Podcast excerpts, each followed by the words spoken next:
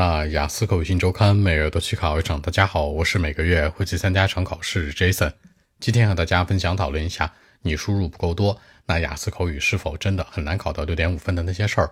主要看三个维度，首先是 Part One、Part Two，其次是 Part Three，然后是进行中文和英文的思路转换。先来说 Part One、Part Two，第一和第二部分。那在这个环节当中呢，其实如果你输入不是很多的话呢，你尝试先用中文去回答，什么意思呢？这里面有一个核心是说你能够站在第一人称视角为主去回答，不是说你用很官方的第三方的人群视角去答。举个例子啊，比如说呢，Jason 前两天买了本书，挺贵的，花三百块钱。这句话你可以这样说：The book is like three hundred。那这本书可能三百元，那什么叫第一视角呢？这你刚才说这本书三百元，它是第三人称，对不对？就是是站在外面的一个角度去讲，你这样去讲英文就像翻译一样，就很累。你站在自己的视角去讲嘛，我花了三百块钱买了一本书，I spent three hundred buy a book 就可以了，明白了吗？你说的十句话里面有五到六句，甚至六到七句到八句。都是第一人称视角你的 part one、part two 就比较好答了，大家要注意，因为只有 part three 第三个部分呢才是第三方的回答，所以说第一、第二部分尽量以自己的视角为主。你尝试，那你英文说不好，就用中文说喽。你尝试所有的东西都站在自己视角来讲，比如说讲的好朋友啊，我的好朋友他的个子很高，皮肤很白，长得很漂亮，不要这样说嘛。你都站在他的视角，他很高，他很白，他很漂亮，不是这样的。你可以说我有一个好朋友，呃，我觉得呢他跟我一样漂亮，或者他比我长得好看。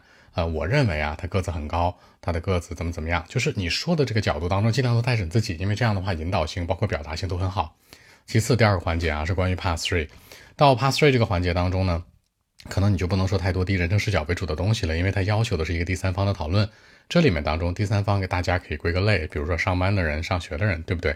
比如说啊，employees 上班的这些人，employees who at work can do something，那他们是怎么样去做这事儿的？再比如说上班的人，可以说。Ordinary student 的话，at school might go with 也都可以，就是说什么意思呢？你谈论一些点的时候不太会或者不太好说的时候，你用人群的角度去说呗。比如说啊，呃，你怎么看待环保问题啊？是吧？大部分中国人要保护环境吗？上班的人要不要？上学的人要不要？一讨论就 OK 了，明白了吗？所以说你尝试在做一个英文的复述和练习的时候吧，不见得说是英文水平的问题，你中文的逻辑和英文逻辑没有对上，一定要注意。好，第三个环节呢是进行输入加上英文转换。这个环节当中，才是我们所说的一定要去看一些内容，包括进行英文的一个转换。大家注意啊，不要在市面上找太多乱七八糟的书和材料，包括口语书啊，谁说的好谁写的好啊，不见得。你要找一个适合你的，什么意思呢？不要找那种句子很复杂、词很难的，不要，因为你考的不是八分九分，你要考的是合理六点五。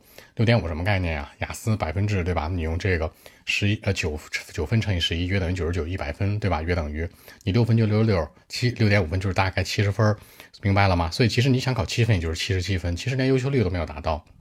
所以呢，你在进行练习的时候吧，可以去看一些相对来说比你的水平要难百分之二十的材料。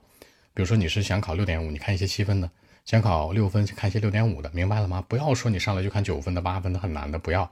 无论是口语，还是说第一、第二、第三部分，还是说你写作，其实都是这样。所以说的话呢，大家输入不够的话呢，可以按照 Jason 的这个建议去准备，可能会说六点五分离你就不会很远了。好，那今天这期节目呢就录制到这里。如果大家有更多的问题，还是可以 follow WeChat B 一七六九三九一零七 B 一七六九三九一零七。